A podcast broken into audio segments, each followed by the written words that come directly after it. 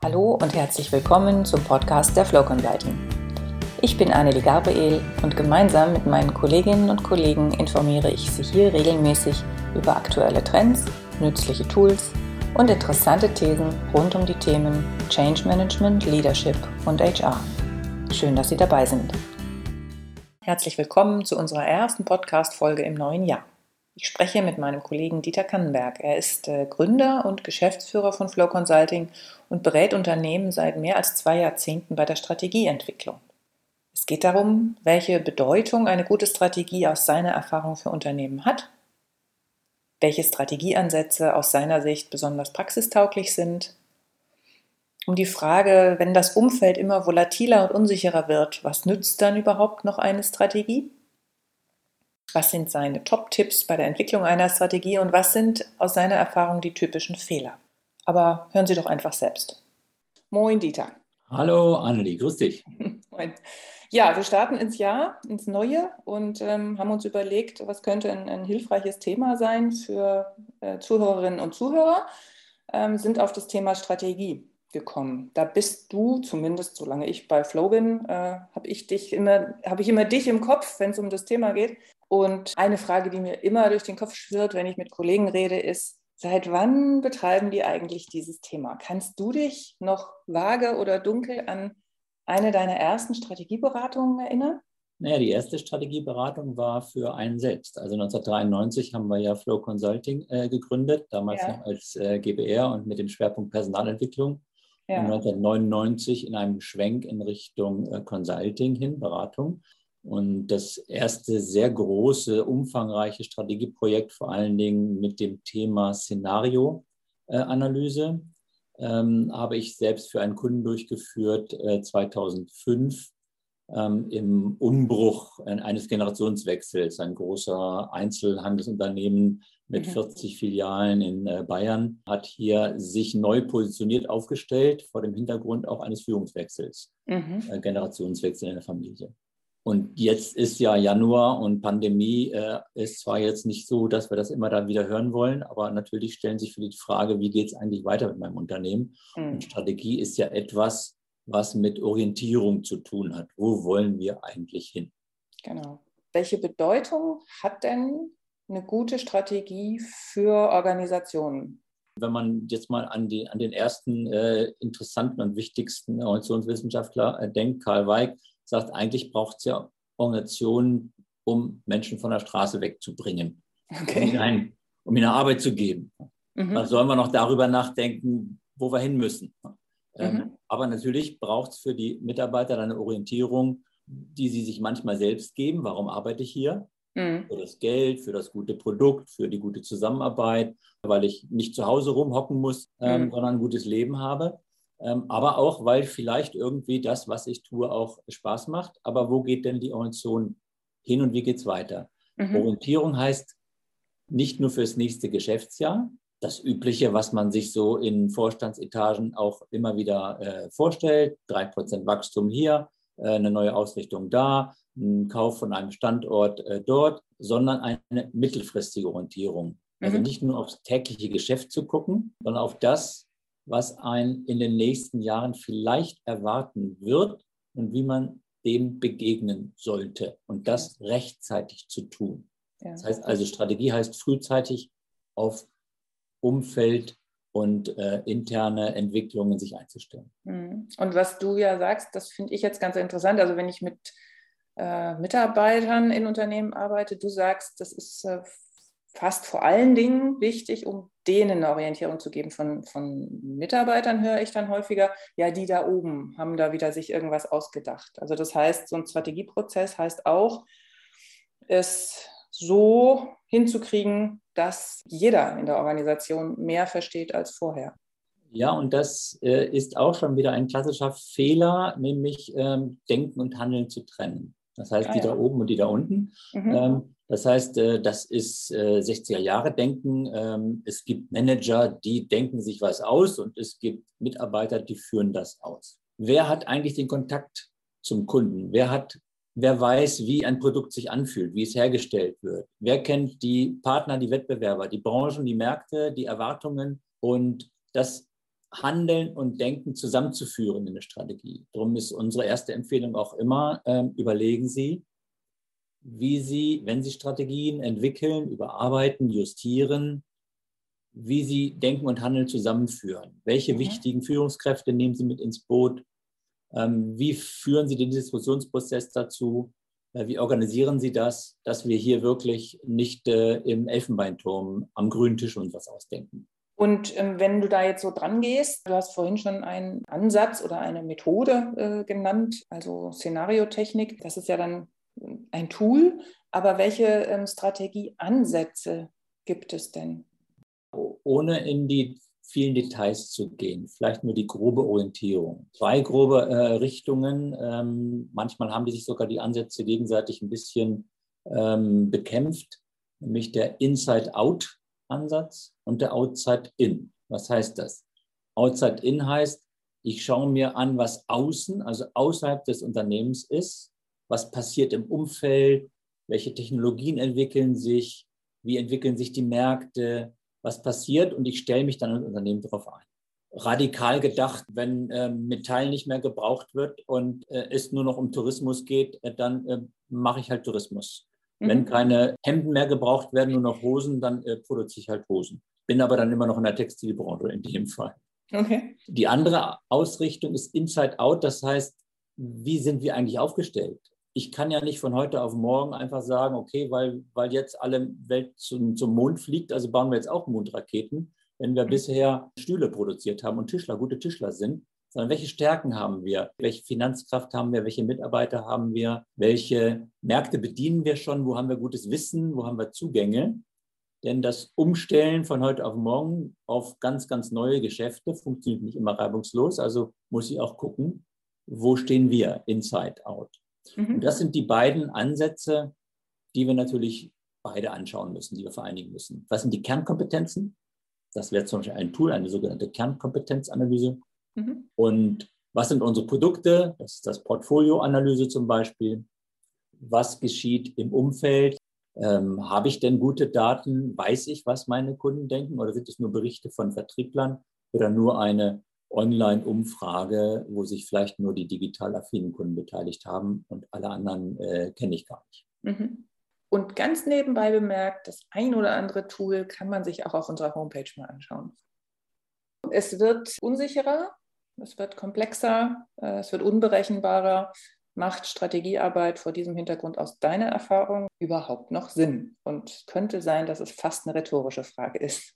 Ja, wenn man Strategiearbeit denkt als Förderung des Zukunftsdenkens im Unternehmen. Und mhm. zwar nicht nur vom Vorstand, von der Geschäftsführung, sondern von möglichst vielen Führungskräften, Mitarbeitern und Teams.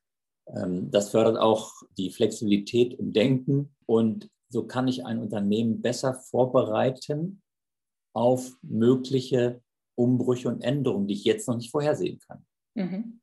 Ich kann natürlich in Szenarien äh, konstruieren. Äh, das machen wir auch in der Szenariotechnik. Mhm. Szenario A, es könnte so sein, und Szenario B, es könnte auch ganz anders kommen. Wichtig dabei ist eben nicht zu denken in ein, so soll es aber kommen und so wird es wohl hundertprozentig kommen, das ist eine Prognose. Gute mathematische Modelle, dass man weiß, okay, in diese Richtung wird es vielleicht kommen, aber wenn sich dann doch andere Faktoren anders verhalten, kommt es vielleicht ganz anders, als man denkt. Beides eben zu denken. Es könnte schwarz werden, es könnte weiß werden, es könnte blau werden, es könnte grün werden und sich darauf vorzubereiten, dass man schnell auch handeln kann und umsteuern kann.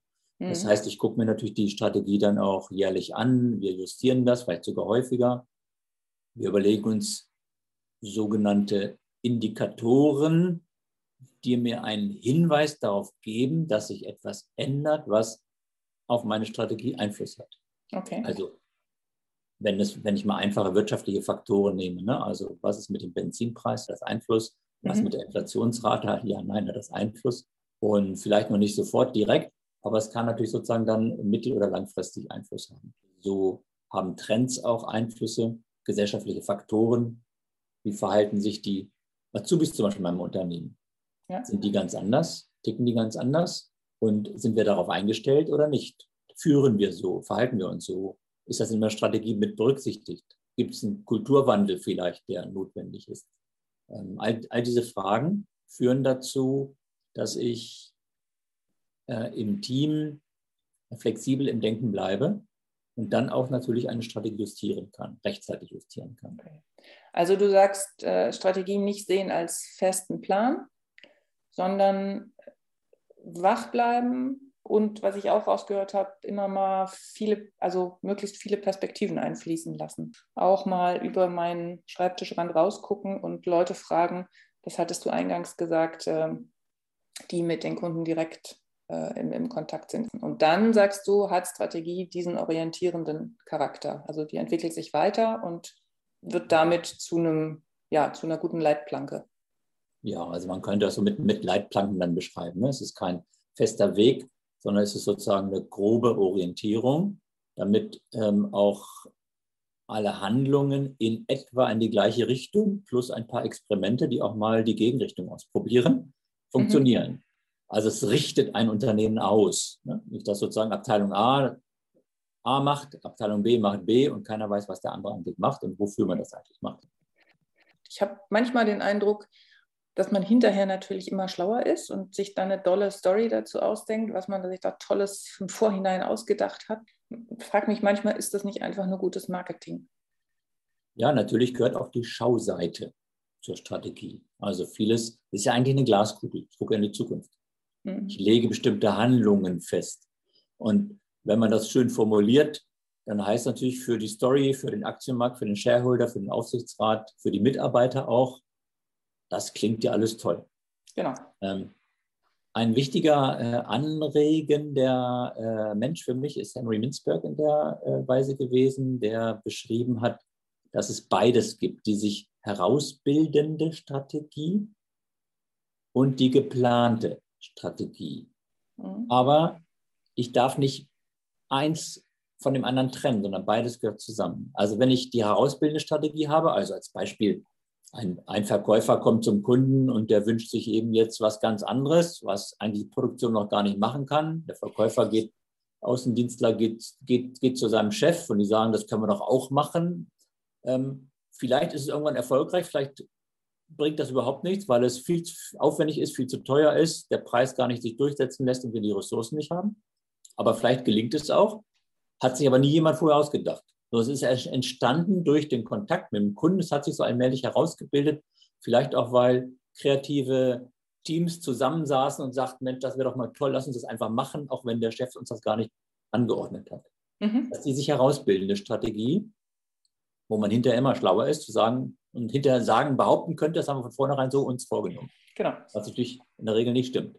Ja. Ähm, nur sich herausbilden kann, wenn ich nur darauf setze, beinhaltet das Risiko, dass ich nur von Tag zu Tag lebe. Durch Opportunitäten, durch Zufälle. Da können positive Zufälle dabei sein, aber das kann auch nach hinten losgehen, weil ich mich nicht äh, darauf einstelle, in eine Richtung zu gehen, sondern mich verzettle, die Ressourcen verschwende, mal links rumgehe, mal rechts rumgehe ähm, mhm. und letztlich damit nie zum richtigen Erfolg kommen, zur Fokussierung. Darum die andere Seite der geplanten Strategie auch zu überlegen, was wollen wir denn? Was können wir denn? Und dazu gehört auch mal zu sagen, was wir nicht machen. Denn wenn ich zu allem Ja und Amen sage, dann lasse ich mich ja von allen treiben. Ne? Mhm. Kann ich sagen, okay, ich mache ich mach alles, was, was irgendwie jemand will, jemand sagt, jemand fordert ob das mein Kollege ist, ob das mein Mitarbeiter ist, ob das meine Führungskraft ist oder mein Kunde ist. Das kann auch mal schiefgehen. Und Minzberg hat das beschrieben als Zusammenspiel. Mhm. Ich beobachte, was sich so allmählich herausbildet, herausgebildet hat in der Vergangenheit und gleiche das ab mit dem, was wir wollen, was wir können, was wir vorhaben, also die geplante Strategie. Mhm. daraus ergibt sich ein Strategiepfad, der dann beschreibt, in welche Richtung wir handeln, handeln wollen ähm, und den ich vielleicht auch immer wieder mal justiere. So, wer bis hierhin zugehört hat ähm, und Führungskraft ist und sich überlegt, Mensch, ja, ich glaube, da könnte ich besser werden in Sachen Strategiearbeit, ist vielleicht jetzt nochmal so auf der Suche nach den Top-Tipps, weiß nicht, drei oder vier, vielleicht hast du auch fünf. Was würdest du Führungskräften, die das Thema jetzt äh, nochmal fokussierter angehen wollen, auf jeden Fall für den, ja, für einen erfolgreichen Start in die Strategiearbeit mitgeben wollen? Ja, erstens führen Sie Denken und Handeln zusammen, beziehen Sie Mitarbeiter ein, die einen guten Draht zum Kunden haben, die, die gut vernetzt sind, auch in andere Branchen hinein, in die eigene Branche hinein, zu Wettbewerbern, die den Markt gut kennen, die das Produkt gut kennen, die an der Basis arbeiten. Mhm. Äh, in der Diskussion um Strategieentwicklung. Zweitens setzen Sie Prioritäten.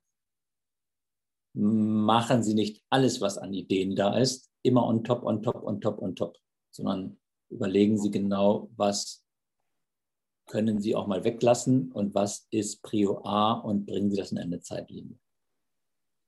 Ähm, hier überfordern sich viele ähm, und damit werden dann die Wege so eng, dass man nicht mehr offen ist für die zukünftigen Möglichkeiten, die auf dem Wege liegen, also für die sich herausbildenden Strategieelemente. Mhm.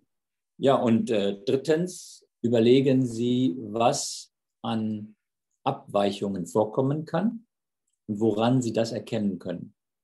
Also den, nicht nur den Plan B in der Tasche haben, sondern sozusagen wach zu bleiben und fördern Sie dieses wache Denken, dass Sie also Perspektiven ähm, du hast es ja schon gesagt, Annelie, also mhm. alle Perspektiven auch aufnehmen äh, und zwar sich auch mit den Gegenperspektiven beschäftigen, die ich nicht so gerne mag, die wir nicht gerne hören wollen.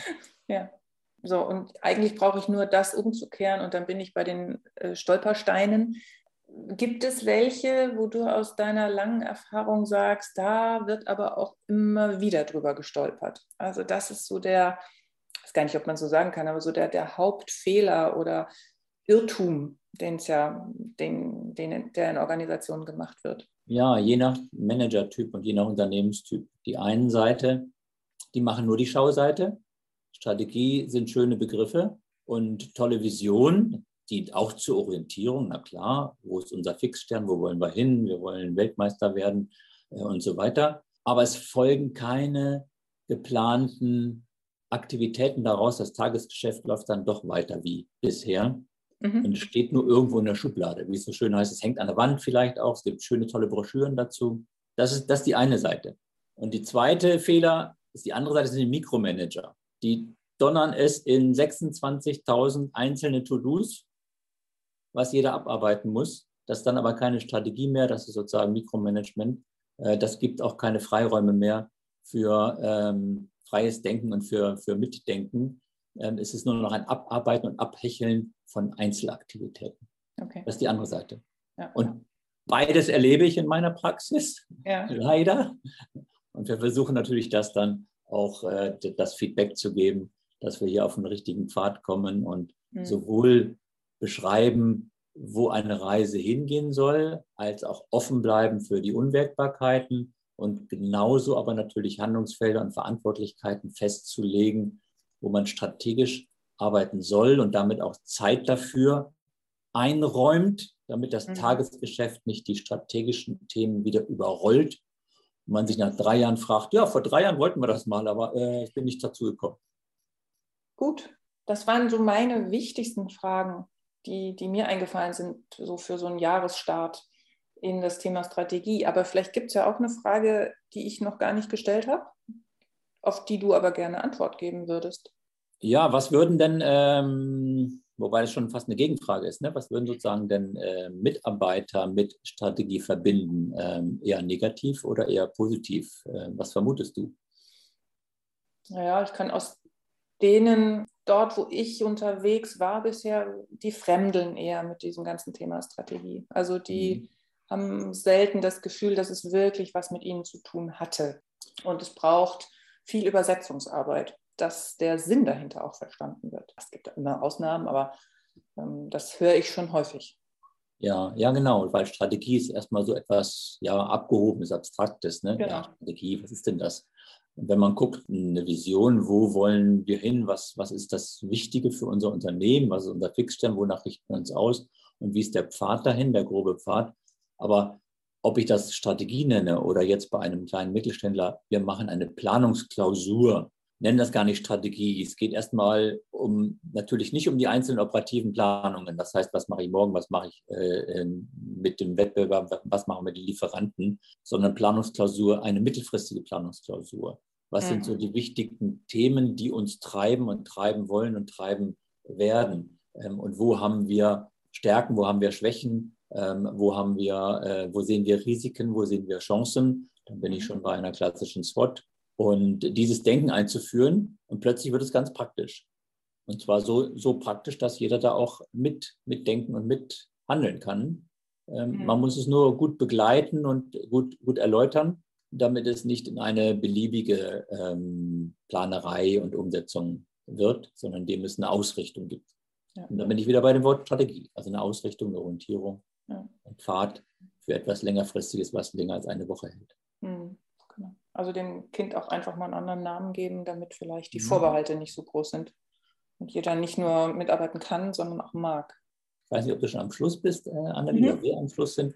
Vielleicht noch ein Tipp, neben aller Strategie, ja. lassen Sie auch einen Freiraum fürs Experimentieren, fürs Ausprobieren, wo auch mhm. mal etwas gegen alle Strategie oder Vernunft oder was auch immer Menschen geben kann, die mal was probieren, was ausprobieren. Mhm. Ähm, lassen Sie diesen Freiraum zu und lassen sich überraschen, ob dadurch vielleicht neue Wege eröffnet werden. Mhm. Das ist so der absolute Top-Tipp jetzt zum Schluss. Genau. Und in diesem Sinne kann man ja wirklich nur hoffen, dass das Jahr für jeden so in die Bahnen gelenkt wird, wie man sich das wünscht. Und äh, dafür wünschen wir natürlich viel Erfolg und freuen uns aber auch natürlich über jeden, äh, der auf uns zukommen mag und uns als Sparring-Partner gerne auch äh, natürlich in Anspruch nehmen kann. Dann sage ich ganz herzlichen Dank an dich. Geschehen. Hast du schon eine Glaskugel? ich muss mal suchen. Ich glaube, sie ist ein bisschen verstaubt. ja, okay. Aber dann poliere ich die mal. Poliere die mal, ja. Poliere die mal, genau. Dann können wir genau reinschauen. Dann, dann sehen wir vielleicht mehr, was das Jahr bringt. Liebe Zuhörerinnen und Zuhörer, und nun wünsche ich Ihnen eine gut polierte Glaskugel und vor allem ein sehr erfolgreiches Jahr 2022. Schön, dass Sie dabei waren. Vielen Dank für Ihr Interesse und bis bald.